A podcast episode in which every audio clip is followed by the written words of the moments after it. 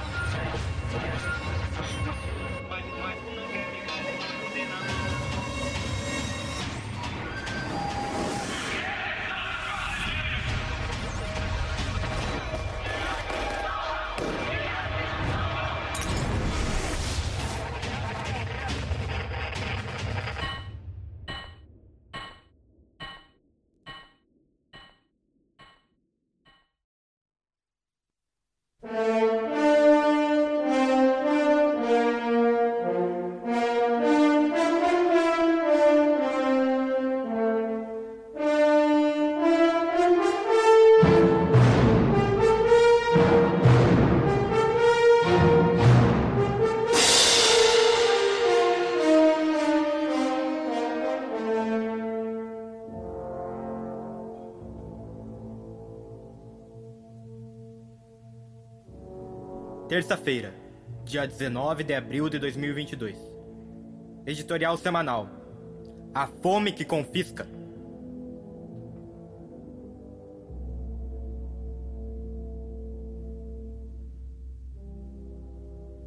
A fome, a crise geral e a total falta de confiança do povo no sistema político e nos governos de turno atingem hoje o ponto mais elevado das últimas várias décadas. A fome atingiu em 2021, 55,2% dos lares brasileiros. Isto é, 116,8 milhões de brasileiros e brasileiras. E em 2022, a situação é pior, como se percebe. O aumento foi de 54% em comparação a 2018. Os dados são do Inquérito Nacional sobre Insegurança Alimentar no contexto da pandemia, da rede Pensando. Engana-se quem pensa se tratar de fenômeno pandêmico. Esse, embora tenha piorado a situação, não é sua causa em essência. O movimento de espiral ascendente de miséria e fome iniciou-se em 2015, quando, após anos artificialmente represada, estourou uma nova recessão do capitalismo burocrático, dentro de sua crise geral de decomposição e condicionada pela crise sem precedentes que entrou a decomposição do imperialismo. Isso demonstra que a situação que vivem as massas não é apenas uma situação de simples calamidade continuada, um eterno repetir do mesmo cenário de padecimentos e desgraças. A lógica das classes dominantes locais, lacaias do imperialismo, principalmente Yankees, é de compensar os prejuízos da crise com mais arroxo e mais retirada de direitos do povo. Na verdade, é um aprofundamento. É uma sucessão de catástrofes em que a cada salto eleva em um nível superior o agravamento sem precedentes da miséria, que para não estourar rapidamente em explosões sociais, vem acompanhado de saltos na opressão política e policial. O reflexo, na mente do povo, é a intensificação da sensação de impotência que vai se apoderando e rapidamente se transforma em ódio incontido. Daí que vemos resultados de cataclismos sociais contidos até aqui com sem número de chacinas. No Rio de Janeiro, no bairro de Inhaúma, centenas de trabalhadores e jovens saquearam um supermercado. As imagens registram homens e mulheres saindo com sacos e mais sacos de arroz. O fato ocorreu na noite do dia 16 de abril. No sul da Bahia, em 31 de março, no outro polo do país, centenas confiscaram mais de 25 mil quilos de carne bovina de carro frigorífico tombado. Canalha, aquele que levanta a voz para acusar o banditismo como causa desses ocorridos. Não, senhores, é pior. São a fome e a miséria. Os que confiscam alimentos hoje são os mesmos estratos sociais que cansaram de procurar comida nos lixões, como exaustivamente foi noticiado nos últimos meses. Desde esta tribuna, saudamos efusivamente esses trabalhadores que não se resignam à fome e nem esperam dos políticos a salvação. Também é evidente Cada vez mais as massas enxergam isto: que a raiz de toda essa carnificina social não é o arbítrio de quem quer que vença eleições prometendo o céu a elas. Estes, mercadores de ilusões miseráveis, são joguetes nas mãos dos ricaços, grandes burgueses e latifundiários, serviçais do imperialismo, principalmente Yankee. A prova de que as massas vão percebendo está nas inúmeras pesquisas de opinião, que, com todas suas manipulações, não podem esconder ainda que uma parcela do cenário real. Mais de 50% dos brasileiros não confiam na presidência.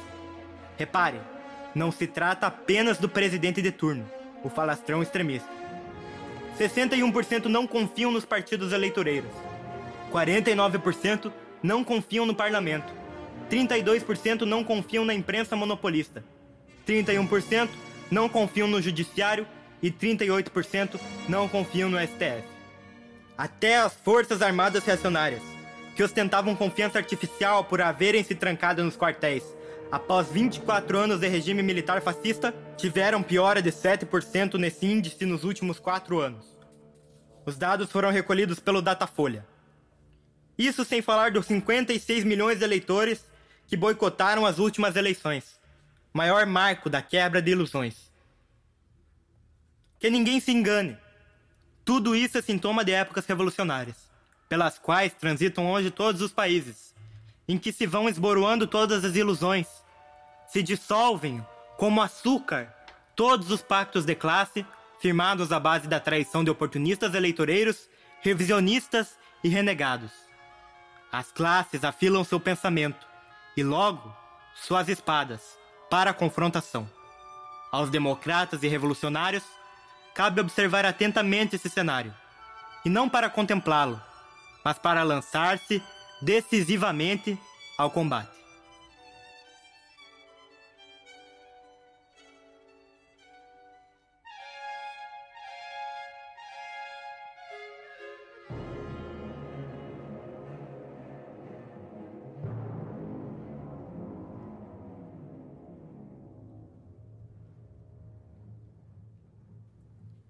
Terça-feira, dia 26 de abril de 2022.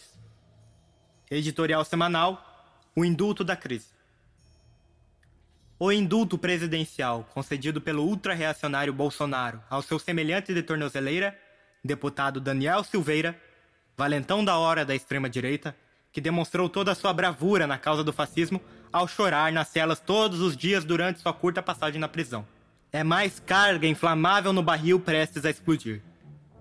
A edição relâmpago do perdão presidencial, logo da condenação de Silveira a oito anos e quatro meses de prisão por ameaças a sacrossantas instituições latifundiário-burocráticas, foi logo recebida com ares de espanto e indignação dos excelentíssimos, dos togados, seus bajuladores liberais e do monopólio da imprensa.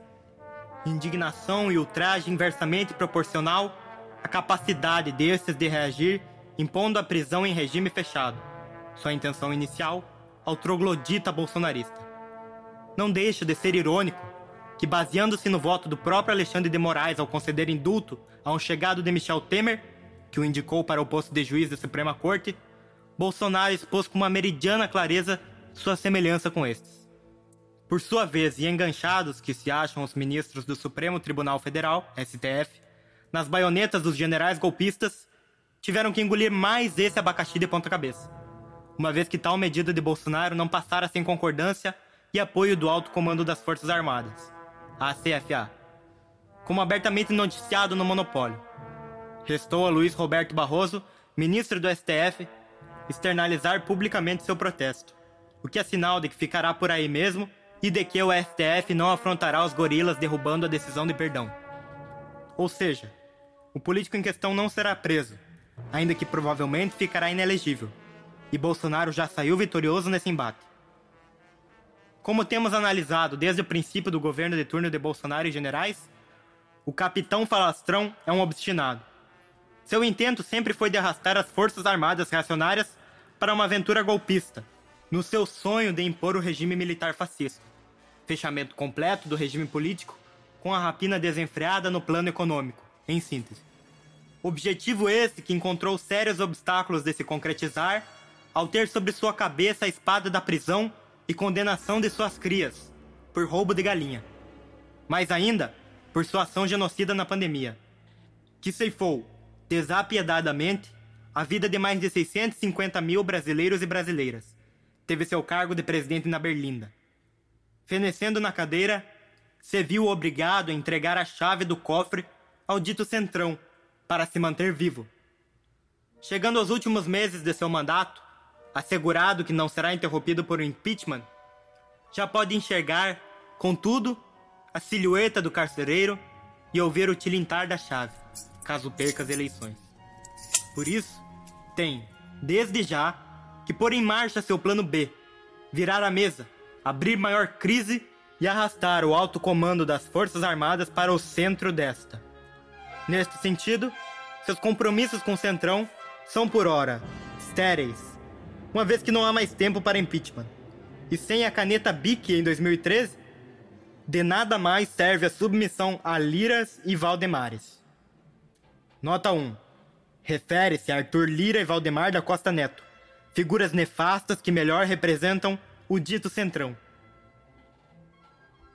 Por outro lado, o alto comando das Forças Armadas, embora dispute e divida com Bolsonaro sobre a imposição de um golpe à moda antiga, tem um sério problema na relação com o Judiciário e o Congresso, pois que, para seu projeto de golpe militar branco preventivo parte por parte, precisa dessas instituições com seu poder reduzido a meros eunucos do poder executivo, e no longo prazo, tendente a seu fechamento mesmo.